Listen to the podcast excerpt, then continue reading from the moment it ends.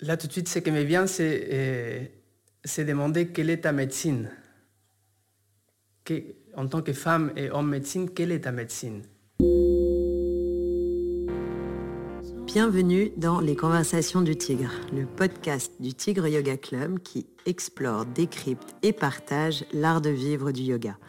Aujourd'hui, j'ai le grand plaisir et le grand honneur d'accueillir mon ami Romulo Pelizza, qui est enseignant de yoga, formateur de Kundalini, de Yin Yoga, qui est également chaman, guérisseur, euh, et qui partage sa vie entre le Pérou, l'Argentine, la France, Majorque depuis peu.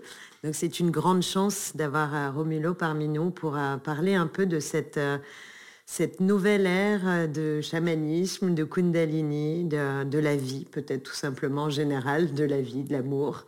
Euh, je suis très heureuse de te recevoir dans cette conversation du Tigre. Ben merci, moi aussi. Ça fait plaisir de se retrouver toujours à, partager, à échanger, à, à grandir ensemble dans l'échange. Exactement. Alors juste pour te présenter pour les auditeurs qui ne te connaissent pas, mais à mon avis ils sont assez peu nombreux.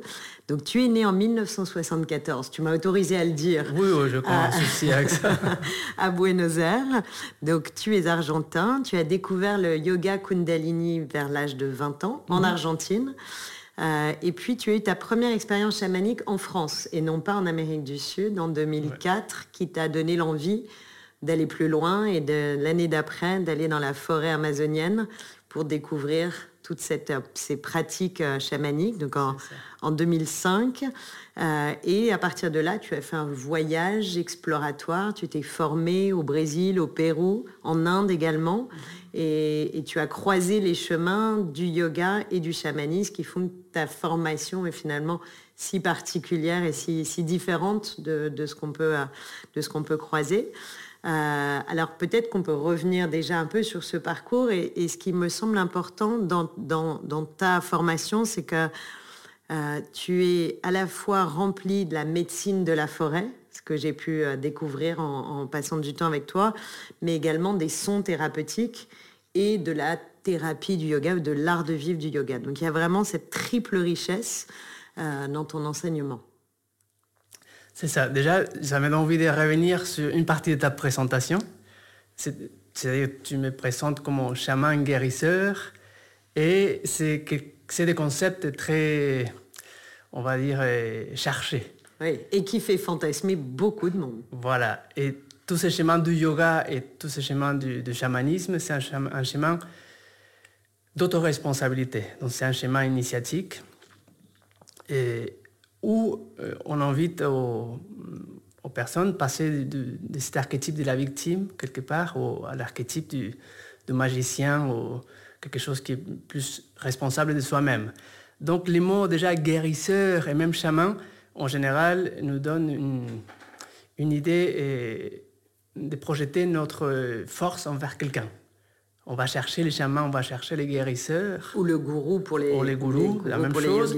Et on les donne notre pouvoir dans notre inconscient. Tandis que moi, j'utilise plus les concepts d'homme-médecine. C'est une histoire des de concepts. Et on est simplement pour euh, revenir à quelque chose qui est, euh, c'est pas moi qui guéris, ou c'est pas moi qui euh, utilise. c'est un échange. Donc c'est un rôle. On, on se rencontre pour évoluer ensemble j'ai cheminé une partie du chemin que les autres peut-être n'ont pas encore cheminé et j'éclaire cette partie du chemin. Mais du coup, euh, voilà, simplement ça. En médecine, euh, je sens que l'autre ne vient pas chercher les miracles chez moi. c'est très juste parce qu'aujourd'hui, il y a vraiment cette, euh, ce fantasme autour du chamanisme. Donc, tu as raison, homme-médecine, ça me paraît, ça casse justement un peu cette idée de miracle et de magie même si forcément dans la méthode que tu utilises, euh, on, s'approche de la psychomagie. Mais peut-être que tu peux déjà juste redécrire rapidement ce que sont les courants du chamanisme aujourd'hui, parce que le chamanisme que tu pratiques ou par lequel tu as été formé en Amérique du Sud ne ressemble pas du tout à celui qui peut se pratiquer dans certaines tribus d'Asie centrale, mmh. euh, notamment chez les Mongols avec euh, l'animal totem. Et, c'est vrai que les gens qui ne connaissent pas peuvent mélanger un peu ces, différents courants. et, assimiler ça, c'est un voilà, il y, a beaucoup de fantasmes autour de la magie, des drogues, de, du monde invisible dans lequel on peut voyager librement, aller venir. Mmh. Euh, et c'est bien parfois juste de, de, rappeler aussi qu'il y a une méthode derrière. Mmh, mmh, c'est ça.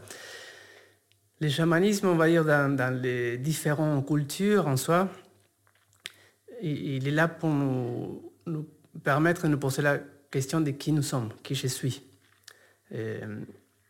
Après, chaque culture a décodé ses chemins, ses chemins initiatiques, ses chemins vers l'intérieur. C'est un peu, on dit, les chemins de la tortue, hein, les chemins d'aller vers l'intérieur de soi-même. Euh, cheminer, mais toujours euh, voilà, rencontrer la maison du pouvoir à l'intérieur de soi-même. Et chaque culture a décodé cette information, ces, ces chemins, avec une carte. Une carte qui nous donne euh, une, méthode, des outils pour rencontrer cette vérité à l'intérieur de nous-mêmes.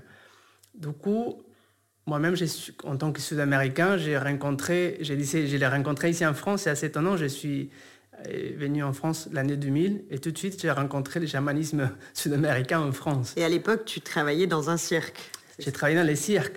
Donc c'est sûr que le chamanisme, euh, la première rencontre c'était concrète avec, on va dire, les plantes médecine c'était euh, à cette période-là, mais ça été toujours euh, chez moi. C'est-à-dire, quand j'étais jeune, je me promenais euh, en vacances avec des amis et on a même récolté des plantes et, pris nos premières plantes médecine de manière autonome, on va dire. Mais voilà, là, j'ai dans un cadre. après, pour revenir à ta question, le chamanisme en soi, au niveau de l'Amazonie, il nous donne quelque chose qui va avoir une cosmovision une manière de, euh, nous relier à la nature, nous relier aux éléments, nous relier à l'univers, avec, comme je disais, une carte. Et ces cartes vont nous donner euh, des codes, c'est-à-dire des, des schèmes pour se mettre en relation avec euh, la nature, avec les soleils, avec voilà, tout ce qui nous entoure en fait. Et nous montrer que nous ne sommes pas en séparation et que c'est ça notre véritable essence. Après, chaque culture a décodé ça, mais on se retrouve dans toutes, et finalement presque dans les mêmes endroits. C'est-à-dire, on va se rencontrer en lien avec l'invisible, donc avec l'esprit de ce que nous sommes, et du coup, on va rencontrer les animaux, et on va rencontrer euh, l'idée du cercle, la roue de médecine. Mmh. La géométrie sacrée. La géométrie sacrée, c'est un retour à l'origine toujours de ce que nous sommes. Et on va retrouver la musique, on va retrouver les chants, on va retrouver la prière, on va retrouver les, médecines alliées, donc les, certains esprits du monde végétal qui vont venir éveiller en nous ces qualités, ces, ces consciences. Alors moi j'aime beaucoup ton idée, ton image de, carte. Mhm. Euh, c'est vraiment comme une... Euh, c'est à la fois la carte dans l'idée de map monde et de nous faire prendre conscience que nous sommes tous reliés les uns aux autres, quelle que soit notre place dans ce monde. Euh, et l'idée de carte comme une carte routière mhm, qui nous indique le chemin à suivre. Et c'est vrai que quand j'ai eu la chance de faire avec toi une formation de yin yoga chamanique et de, euh, pour, pour, pouvoir plus tard l'enseigner, j'ai été extrêmement surprise dans le bon sens du terme par l'aspect méthodique de la formation et notamment dans tout le, rapport aux éléments. Et donc euh, euh, cet apprentissage du rapport aux éléments et de tout ce que ça nous apporte et de comment on peut aussi l'exploiter dans notre vie quotidienne aussi bien que dans notre pratique de yoga. Et il y avait donc chaque jour un rapport à, enfin une, une, euh, méthode, un, parcours qui était fait par rapport à la terre, au feu, à l'eau. Et il y a vraiment cette idée que la connexion au monde invisible, la connexion à la magie, la connexion aux éléments, elle, est, euh, elle relève d'une méthode assez précise et, et c'est très empirique quand on t'observe et quand on, finalement, quand on creuse cette, euh, ce, yin chamanique ou ce, chamanisme.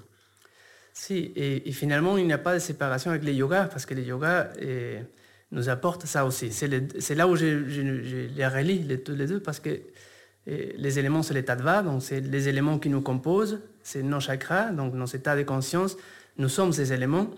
Et, les yogas nous enseignent aussi à nous relier avec ces éléments avec un format, avec une structure, avec un référentiel spécifique. On va parler des chakras, on va parler des différents... Euh, encore une autre carte, on va dire.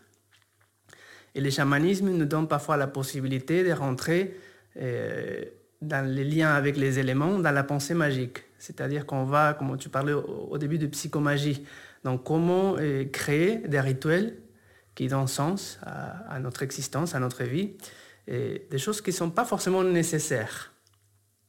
Mais on se permet de l'explorer pour euh, pouvoir intégrer ça dans notre subconscient, dans notre inconscient, et finalement nous programmer nous-mêmes avec notre propre réalité. On crée notre univers personnel. Mais quand tu dis ça, et ça rejoint ce que tu disais au début sur euh, une forme d'autonomie dont mhm. nous disposons tous, est-ce que, est que toi tu penses que n'importe qui peut accéder à ces outils et à ces rituels et les mettre en place dans son quotidien? Ou est-ce que ça nécessite, au-delà de l'apprentissage, une forme de croyance? Parce que de plus en plus de personnes euh, assimile le chamanisme à une forme de religion, de la, même façon que euh, le yoga peut être parfois assimilé à tort à une religion, même si certains fondamentaux fondements, les fondements euh, védiques du yoga se rattachent à une religion, mais peut-être à raison ou à tort, on a l'impression aujourd'hui qu'il faut croire. Et d'ailleurs, moi, je me suis entendue plusieurs fois euh, quand je parlais de, ta pratique ou de certaines pratiques de rituels euh, et de psychomagie, dire euh, moi j'y crois. Mhm. Et c'est vrai qu'on utilise cette phrase. Donc est-ce que la croyance est nécessaire ou est-ce que n'importe qui qui nous, qui nous écoute peut se dire bah, tiens, moi aussi j'ai envie de comprendre, d'explorer et de mettre en place mes rituels? Et Elle est nécessaire, on va dire, mais, mais ce n'est pas tout. C'est-à-dire que Déjà, on revient à cette idée de, le chamanisme, il est adogmatique. Il n'y a pas de dogme. Après, les dogmes, c'est nous qu'on peut les créer, comme on va les créer avec les, yogas ou autre chose, mais le yoga non plus n'est pas dogmatique. on, on, peut risquer de devenir dogmatique. Oui, voilà. Mais le yoga en soi n'est pas dogmatique. Ça dépend. Voilà, mais ça, ça, dépend de nous, pas du yoga. Ça. Et le chamanisme, c'est la même chose. Le chamanisme en soi, il n'est pas dogmatique. Si moi j'ai une tendance dogmatique, je vais appliquer mon dogma mon dogme au chamanisme ou au yoga. Mais en soi, tous les deux ne sont pas, c'est un patrimoine de l'humanité qui n'appartient à aucun dogme, à aucune religion. On dit du chamanisme, c'est la première religion dans le sens de relier le ciel à la terre. Donc voilà les, sens véritables de religion. Il est vertical. Après nous, on l'a mis à la horizontale, quelque chose qui est plus social. Et c'est devenu, voilà. Oui, plus collectif. On l'a mis à plat, on l'a mis à l'horizontale. Et au départ, c'était plus individuel et spirituel. Tout à fait.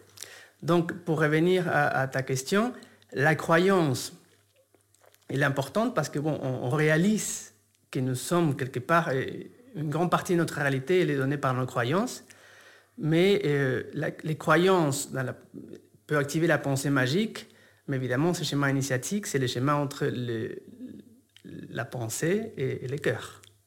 Donc la pensée toute seule ne suffit pas si on ne met pas euh, le cœur et l'amour dans tout ça. C'est-à-dire, ce n'est pas des, manières aveugles d'y croire, c'est de trouver cette pensée à l'intérieur de soi qui, qui me rapproche de la vérité, de celle qui m'appartient à moi aujourd'hui.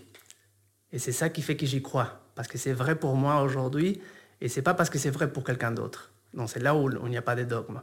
C'est ma vérité aujourd'hui, j'y crois à cette magie qui crée ma réalité, et du coup, bah, je suis heureux, la pensée la connectée... la transforme. Voilà, et la pensée connectée au cœur crée mon univers personnel qui me rend heureux et du coup magicien, magicienne à cet endroit. Hmm. Et chacun porte en soi ses clés, euh, clés de la magie. Alors toi, tu, enseignes donc ce yin yoga chamanique et tu enseignes également le, kundalini, euh, donc qui est qu'on appelle le yoga de l'énergie, mais également le yoga de la transformation justement. Euh, pourquoi tu as voulu croiser évidemment chamanisme, kundalini et yin. Et quelle, euh, quelle, richesse finalement tu tires de, ce, de cette fusion du yin et du yang dans ton, enseignement et dans tes formations, parce que tu formes également des enseignants. Les Kundalini Yoga, je l'ai rencontré déjà en Argentine avec euh, quelqu'un qui est devenu un ami, euh, qui cheminait avant moi justement ce chemin, qui aujourd'hui travaille aussi avec les médecines de la forêt. Donc, c'est le Kundalini Yoga et le chamanisme étaient à la base aussi déjà présents. En France, j'ai rencontré quelqu'un, les deux personnes que j'ai rencontrées qui m'ont fait me rapprocher de Kundalini Yoga étaient aussi en rapport au chamanisme. Donc pour moi, c'était toujours la même pratique. C'est-à-dire que les yoga, Kundalini, Kundalini, c'est l'énergie créatrice, c'est ce réservoir d'énergie qui nous, qui nous habite. Et le chamanisme va aussi aller chercher la possibilité de réveiller ça. Donc finalement, pour moi, c'était toujours une seule et même pratique. Euh, le yin yoga, euh, étant donné que j'ai venu du cirque, j'ai réalisé que j'ai pratiqué du yin yoga depuis toute la vie. Sauf qu'après, j'ai découvert que les Américains ont donné un format et un cadre qui appelle ça yin yoga chamanique avec un concept, mais je l'ai pratiqué depuis toujours. Donc finalement, je l'ai appelé yin yoga chamanique parce que je ne pouvais pas m'empêcher d'y mettre cette dimension magique qui est partie de ma vie aussi. Et aujourd'hui, donc, euh, tu, vois, euh, comme nous tous, que le Kundalini est une, une discipline en, en, plein essor. Il y a vraiment un éveil, à la fois dans la pratique physique et spirituelle, de plus en plus de, d'écoles, de formations, d'enseignements ou de centres de partage existent, naissent autour de la Kundalini. Et une nouvelle école, une nouvelle forme de formation est née récemment autour de Karta Singh, qu'on appelle le Kundalini Awakening. Et toi, tu fais partie de, cette, euh, mhm. de ce mouvement de formation. Comment vous le. Est-ce que ça se distingue de la méthode Kundalini traditionnelle que toi, tu as pu euh, apprendre au départ? Et qu'est-ce qui est, quelle est la, la, coloration finalement de ce Kundalini Awakening? C'est-à-dire, moi, depuis le départ, j'ai appris avec des gens qui se distinguaient par, euh, par le fait qu'ils ne s'y croyaient pas, euh, j'ai envie de dire au dogme, mais je dirais plutôt à quelque chose qui, la Kundalini c'est de mouvement, donc qui ne croyaient pas à quelque chose qui, euh, qui, qui, ne s'actualisait pas. Rigide, c'est peut-être le mot, le, mot que tu cherches. Si, oh, justement, trop de croyances. Et moi, je suis dans l'expérience. Et les Kundalini Yoga nous enseignent avant tout à, que nous sommes les résultats de nos expériences et pas des expériences de quelqu'un d'autre. On honore les expériences des ancêtres, on, honore les expériences des autres, mais on les passe par notre filtre et notre expérience pour réaliser ce qui est vrai pour nous. Donc, ces Kundalini Awakening, en fait, j'ai appris depuis toujours comme ça. En 2003, j'ai été formé à l'Amritnan Sarovar School avec Karta Singh. Aujourd'hui, j'ai l'honneur de pouvoir partager euh, avec lui, avec une très belle équipe, euh, une co-création. Donc, ce qui distingue, c'est qu'aujourd'hui, dans cette actualisation, on va dire, de l'ère de verso, on, a, compris que l'enseignement ne pouvait plus être pyramidal et que l'enseignement, il est chamanique, il est circulaire. Donc, il n'y a pas euh, des gens plus supérieurs que d'autres il y a simplement des expériences. Et, dans ces, cercles, on honore les chemins et la vérité de chacun et on peut se confronter, on, est toujours à l'étude. on ne s'installe pas, on ne cristallise pas un enseignement, on essaie de les remettre en, ce que nous sommes aujourd'hui et comment ça résonne aujourd'hui pour, pouvoir donner quelque chose qui est authentique et pas répéter des choses qui appartiennent à quelqu'un d'autre. Donc, on s'inspire, mais toujours qu'est-ce que moi j'ai fait comme expérience, qu'est-ce que je peux donner d'authentique et de vrai, sans me prendre pour ce que je ne suis pas? C'est amusant parce que quand je t'écoute, je pense à toutes ces nouvelles méthodes de management en entreprise où justement c'est beaucoup moins euh, euh, top-down et bottom-up. C'est au contraire, on travaille justement plus sur ça, sur des partages d'expériences. J'ai le sentiment, alors je le vois d'assez loin évidemment, mais que euh, maintenant dans le monde de l'entreprise, on est vraiment dans un recueil d'expériences partagées. Chacun a, euh, un champ d'initiative beaucoup plus large. Beaucoup de, jeunes aujourd'hui, quand ils, quand ils démarrent un travail, ils veulent qu'il y ait du sens à l'action. Et en fait, dans votre, dans votre façon d'enseigner et de former euh, dans cette, euh, cette nouvelle école de Kundalini, on a le sentiment que c'est finalement assez proche de ces méthodes de management. C'est peut-être tout simplement le reflet de ce qu'attendent les gens aujourd'hui, c'est de trouver leur propre sens à l'action mmh. et non pas simplement être nourri et, finalement un peu gavé par euh, le sens qu'on a décidé de donner d'en haut vers le bas. Mais, mais mmh. ça, part, ça se partage dans tous les sens. Et après, l'autre chose qui, pour moi, s'est passé depuis toujours avec ma pratique de Kundalini Yoga, c'est que je me sentais obligé à restituer cette pratique euh, à l'intérieur de ce que je suis, en tant que déjà conditionné par une culture argentine, conditionné par une éducation, par une cosmovision. Et comment je ramène ces informations qui sont quelque part euh, parties de l'Inde, arrivées aux États-Unis dans un contexte très spécifique, dans une période très spécifique, euh, à l'intérieur de ce que je suis. Donc comment je mets mes mots à des mots qui parfois ne me parlent pas, mais c'est la même chose, mais j'ai besoin de décoder ça à travers mon canal et, pas mon, le canal de l'ego. Je parle quelque chose qui est plus global, quelque chose qui, peut faire que je vais raisonner avec ça comme quelque chose qui est vrai et qui ne, je suis pas séparé même du concept. Je pense que dans la, période que nous vivons, c'est important de, rappeler ça, aux gens. Et j'ai évidemment envie qu'on parle de cette actualité qui nous frappe tous euh, de plein fouet, puisque personne n'est responsable, mais on porte tous la responsabilité de, sauver le monde de cette crise majeure qui, nous frappe tous de plein fouet. Tu as euh, tu as évoqué l'ère du verso. Euh, alors, pour moi, ça me parle puisqu'on en a parlé de nombreuses fois, mais j'aimerais bien que tu expliques euh, voilà, cette mutation de l'ère du poisson vers l'ère du verso et finalement dans, quelles sont les, grandes énergies euh, vues de, de, ton, ton, horizon qui nous, qui nous gouverne aujourd'hui et qui pourrait nous guider dans cette crise si on en avait conscience? Déjà, il faut partir que pour, pour ceux qui ont pratiqué les Kundalini Yoga, on nous prépare à ça depuis, bon, moi je peux dire j'ai 20 ans de pratique, mais ceux qui ont plus, encore plus, j'ai 30 ans, depuis que, que cette pratique a, commencé à, à, s'ouvrir en Occident, et on nous prépare à, à, ces changements. Alors juste réexplique pour les personnes qui nous écoutent, quels changements Voilà, donc ces changements, c'est euh, déjà astrologique, c'est-à-dire... Euh, on était eh, dans l'ère de poisson. Et depuis, on va dire 2012, il y a différentes versions. Et on va, c'est encore une fois, c'est pas la vérité, c'est un, référentiel. Euh, et on va l'organiser les, pour nous donner une idée. Cette idée, elle est variable en fonction du contexte. Mais déjà, et, l'ère de poisson a mené la Terre dans un alignement particulier par rapport au reste du système solaire et par rapport à elle-même. Après, on va dire qu'elle a changé d'un degré. Je, crois que même c'est qu'un degré.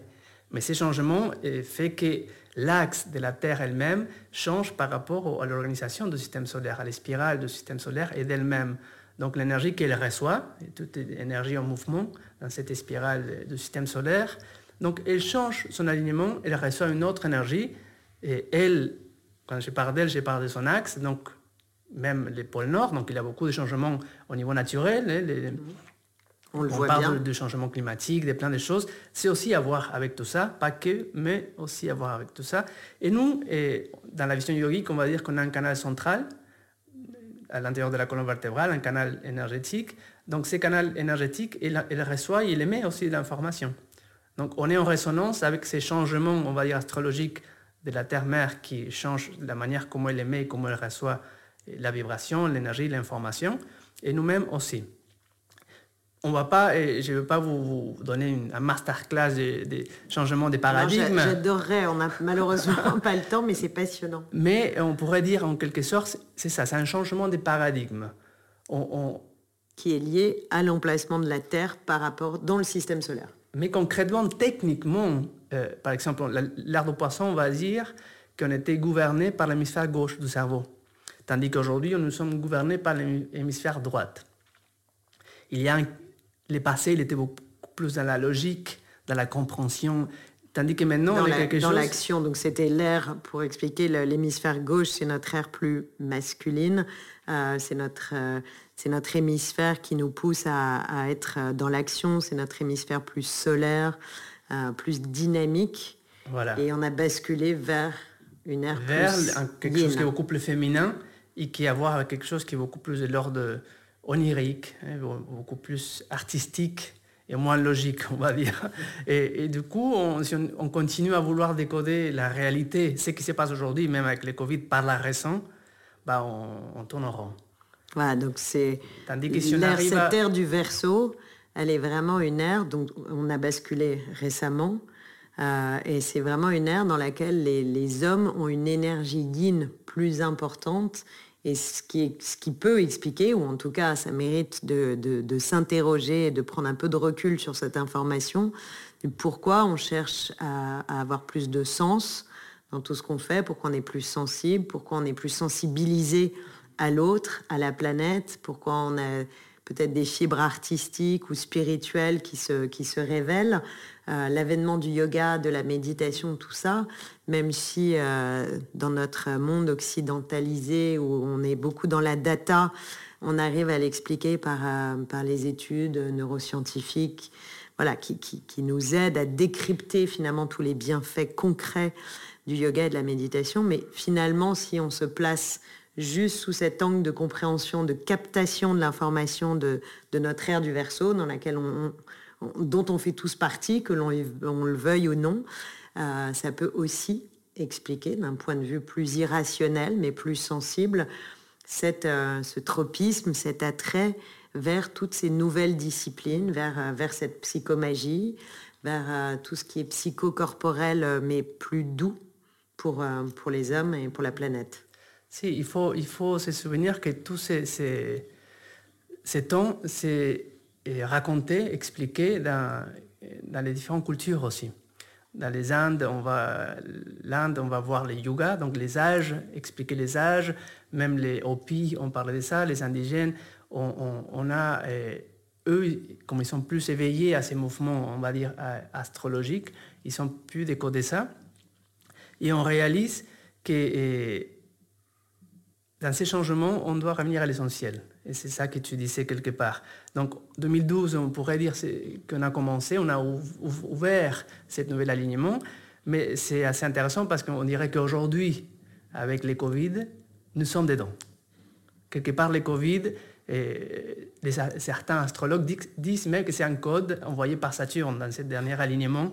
Et là, je parle plus ésotérique, astrologique, mais c'est un code, c'est-à-dire une nouvelle information pour nous dire, et, les humains, et enlevez-vous les masques. Les masques de, de, ce qu'il faut. On n'a plus, on plus le temps à perdre. Ce qu'il faut n'a plus sa place. Ce qui est vrai s'exprime. Êtes-vous prêt à l'intégrer, à l'incorporer et à les partager? Et voilà que les gens s'approchent du yoga et de toutes les pratiques parce qu'ils ressentent que c'est essentiel de revenir à, leur véritable essence. Et cette connexion, euh, cette connexion à soi, et même pour des personnes, moi j'observe de plus en plus de, pratiquants qui n'ont pas forcément cette, euh, culture ou cette, euh, cette appétence pour ces formes de croyances cosmiques ou oniriques, mais qui pour autant ressentent que cette connexion au corps, qui est très matérialisable, qui est très palpable finalement, dès lors qu'on y fait attention, elle leur apporte euh, une ouverture à eux-mêmes ou un éveil à eux-mêmes qui, mm. qui, est, qui est bouleversant parce qu'il y a énormément de, de vies qui changent. On, est tous témoins aujourd'hui de, de bascules, euh, de bascules de vie très fortes tout autour de nous. alors il y a évidemment toutes ces personnes qui ont, qui ont quitté le monde urbain, les grandes villes, après le, premier confinement, je devrais dire le confinement pour pas nous porter l'œil, euh, après le, confinement du printemps, qui ont eu envie de se rapprocher de la terre, qui ont eu envie de se rapprocher de leur famille. Finalement, à travers tout ça, c'est aussi un rapprochement avec eux-mêmes. C'est aussi se, couper de tous les, la, surstimulation euh, extérieure et un coup de, revenir, de revenir à l'essence. Mm-hmm. Si, si je vois, j'ai dans un des groupes que j'avais à Paris en formation, c'était une vingtaine, il y a dix qui ont déménagé dans la nature. Ben, Pendant les confinements, ils ont réalisé je ne peux plus et ne pas me respecter. Et c'est pas je ne peux plus me laisser porter par mes peurs de, manquer au niveau matériel euh, ou de, de ceci ou cela. Il faut que j'y aille. C'était, c'était c'est un cri de l'âme qui dit rapproche-toi de ce que tu es, prends les risques Et l'univers, il est prospère, il est abondant, il suffit de se connecter et tu auras ce dont tu en as besoin. Mais j'allais te demander, tu crois qu'il y a un risque à faire ça? Parfois, il y a aussi des personnes qui jettent le bébé avec l'eau du bain, alors que le changement, il peut se faire simplement dans leur vie quotidienne, en gardant euh, mari, femme, appartement, boulot, et sans avoir à forcément euh, révolutionner la roue. C'est aussi peut-être de dire aux gens, le message, c'est d'abord commencer par euh, faire la tortue venez à l'intérieur de vous-même et c'est là où, vous aurez l'indication du bon chemin à prendre. C'est ça. De toute manière, en ces moments, c'est un grand. On parle de saut quantique, mais c'est un saut dans l'inconnu. C'est-à-dire qu'on ne sait rien. On a perdu tous les référentiels euh, de ce qu'on avait, parce que c'était les référentiels de l'art de poisson. Maintenant, on est en train de recréer un nouveau référentiel, une nouvelle carte pour, pour, euh, pour cheminer notre existence. Et comme on ne l'a pas encore, bah on ne perd rien. Parce que de toute manière, c'est un saut dans l'inconnu. Mm. Et... Il, faut accepter, euh, il faut accepter cet inconnu. Ça, c'est assez nouveau, euh, surtout pour, euh, pour nous, entre guillemets, nous, urbains, rationnels et, et, très, qui vivons dans un, dans un monde où tout doit s'expliquer. souvent, on se rend compte que ce, ce monde invisible, il fait un peu peur aussi tout simplement parce qu'on ne peut pas l'expliquer. Alors, j'avais envie qu'on parle du Pérou, des plantes. Il y a, encore, euh, il y a encore beaucoup de sujets, mais tu as parlé de rituels et, tu as démarré cette, euh, cette, conversation du tigre en disant que finalement chacun pouvait être son propre homme médecine, homme ou femme euh, évidemment, et, chacun porte en, soi ses clés de guérison ou en tout cas de, de re-guérison. Si tu devais donner un conseil ou peut-être un, début de chemin euh, à parcourir pour euh, des, personnes qui nous écoutent et qui peuvent avoir cette curiosité parce qu'ils sont yogis mais pas encore, euh, qui n'ont pas encore exploré le chamanisme ou, parce qu'ils ne connaissent pas justement cet univers du Kundalini, qu'est-ce que tu pourrais donner Deux, trois clés assez simples et finalement pour rentrer en connexion avec soi-même, avec cet homme guérisseur qui est en nous? Là, tout de suite, ce qui me vient, c'est euh, demander quelle est ta médecine. en tant que femme et homme médecine, quelle est ta médecine? Qu'est-ce que tu fais au quotidien et pour créer ta médecine? Tu veux dire, pour certains, ça va être d'aller marcher dans la nature, euh, pour d'autres, de chanter euh, et de jouer de la musique, ou pour d'autres, de, de manger des plantes. Tout à fait. Pour moi, si je pense quelle est ma médecine, Évidemment, chanter, c'est ma médecine au quotidien. C'est, les chants me relient à, ce que je suis, au-delà du, concept. La danse, euh, le yoga, c'est ma médecine. Euh, les partages, la célébration, c'est ma médecine. La prière, c'est ma médecine. Euh, les rituels psychomagiques, ils sont ma médecine et j'ai une liste assez grande. J'adore les concepts. ces rituels, ils sont accessibles pour des personnes extérieures? Alors je pense par exemple aux soirées cacao. J'ai eu la chance euh, d'en faire, mais il y a peut-être des personnes qui, qui, sont curieux. Alors tout le monde a évidemment ce fantasme. Je suis obligée de dire le nom de, de des rituels autour de l'ayahuasca. Donc on sait qu'aujourd'hui ça n'est plus accessible. Euh, donc je, je, ferme aux, aux, éventuelles questions, mais est-ce que dans ces, ces certains rituels sont ouverts aux, personnes qui nous écoutent. Et les plantes médecine, c'est encore une médecine, elles, sont des, esprits, elles sont des vibrations, elles sont une conscience.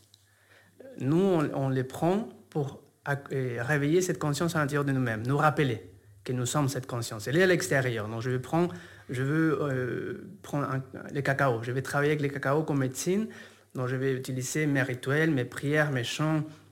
Mais voilà, ce qui aujourd'hui je décide qui est mon, ma carte pour euh, échanger avec cette médecine qui est le cacao. Euh, et lui, il va venir me rappeler. Le cacao, par exemple, c'est une plante euh, qui travaille au niveau du cœur. Il y a la théobrine, donc une molécule qui... Taurine. Taurine. Taurine. Et théobrine. Théobrome, c'est ah. Théobrome, c'est le nom latin, et c'est la théobrine, apparemment, peut-être la taurine aussi. Il y a plusieurs euh, à l'intérieur, mais en tout cas, celle qui ressemble à la caféine, je crois que c'est la théobrine. Et qui réveille l'énergie du cœur. Donc il va accélérer les battements du cœur. Mais du coup, il va nous mettre euh, en rapport avec cet organe et cette conscience qui est le chakra du cœur. Il va nous donner une manière de connecter avec cet espace à l'intérieur de nous-mêmes. Donc, je prends quelque chose qui est à l'extérieur, mais à partir du moment que je l'ai pris, ce n'est plus à l'extérieur, c'est moi-même avec moi-même. C'est moi les cacao, ce n'est pas les cacao à l'extérieur. C'est-à-dire c'est un rappel. Et comme ça, il y a plusieurs médecines, tu as nommé l'ayahuasca, il y a des médecines qui sont antéogènes. Antéogènes, ça veut dire qu'ils rappellent euh, euh, la connexion avec Dieu à l'intérieur de nous-mêmes.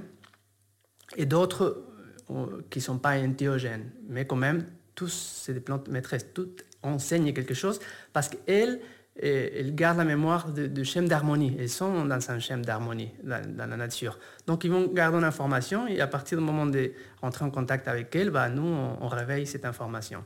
Toutes les plantes ne correspondent pas à toutes les personnes. C'est quelque chose de vibratoire. On sent qu'on doit euh, rencontrer telle ou telle médecine. Parfois, il arrive par synchronicité dans le chemin. Après, voilà, c'est tellement vaste que c'est difficile à dire, mais chaque plante a un message à passer. De la manière qu'on compose notre assiette pour nous nourrir au quotidien, bah, les médecines aussi, elles nous nourrissent au quotidien. Elles nous rapprochent de la nature surtout. Alors, ça peut être ça finalement notre conclusion pour les personnes qui ont envie d'essayer, d'explorer, de, de se transformer en, tortue. Euh, c'est déjà de, se connecter à la nature, de retrouver l'écoute et l'observation de, la nature, sans, peut-être aller tout de suite dans le rituel, mais, mais déjà d'avoir ça. Et il y a un message très positif que tu as, que tu as fait passer de façon subliminale, c'est aussi cette, euh, cette capacité de nous relier au divin à travers le chant, à travers la danse. Et ça, c'est accessible à tout le monde. Et je pense que dans cette période... Euh, dans cette période qui est, qui est relativement anxiogène, qui est difficile pour beaucoup de gens parce qu'on est dans l'incertitude, justement, parce qu'on ne sait pas, parce qu'on a peur, parce que c'est un moment justement où on peut euh, tenter l'expérience de se relier au monde invisible, puisque le monde visible est, bien là et il est de plus en plus compliqué à, appréhender. Et, peut-être euh, chacun peut faire son expérience à travers... Euh, simplement le chant, la danse, la connexion à la nature, aux éléments, et de, s'interroger sur son propre ressenti et de laisser peut-être cette magie nous, nous habiter. Voilà, ça peut être un, petit rituel et juste, de, juste se faire du bien. C'est tout ce qu'on cherche en ce moment. Rappeler l'artiste que nous sommes. La spiritualité et l'art ne sont pas séparés. Nous sommes des créateurs, des créatrices. Quand on parle des de créateur, de, divin, on parle de, de, la création. Donc la Kundalini, l'énergie créatrice, c'est l'énergie artistique au quotidien. c'est une, très belle conclusion. Donc chacun peut rappeler l'artiste et l'homme médecine qui sommeille en lui. Euh, Romulo, c'était un, vrai bonheur d'échanger avec toi, surtout en ce moment. Euh, tu m'as donné beaucoup de sourires et d'énergie pour la journée. J'espère que. J'ai envie de continuer, non Oui, j'ai envie de continuer. je préférais rester là toute la journée plutôt que de retourner dans le monde très réel et très visible. Euh, mais, mais, ceci dit, depuis, euh, depuis que j'ai travaillé avec toi, j'ai des rituels. Je te raconterai. Super. Merci à tous. Euh, merci du fond du cœur à Romulo pour cette très belle conversation du tigre. Merci à tous de nous avoir suivis euh, pour ce nouvel épisode des conversations du tigre. Et je vous donne rendez-vous très prochainement pour une prochaine exploration de l'art de vivre du yoga. À bientôt. À bientôt. Merci beaucoup. Vous venez d'écouter Les Conversations du Tigre, le podcast sur l'art de vivre du yoga. Si vous avez des remarques, des idées, des questions, vous pouvez nous joindre sur notre mail podcast at tigre-yoga.com. Si vous avez aimé cet épisode, partagez-le et laissez-nous des commentaires et des étoiles. On se retrouve bientôt pour un nouvel épisode.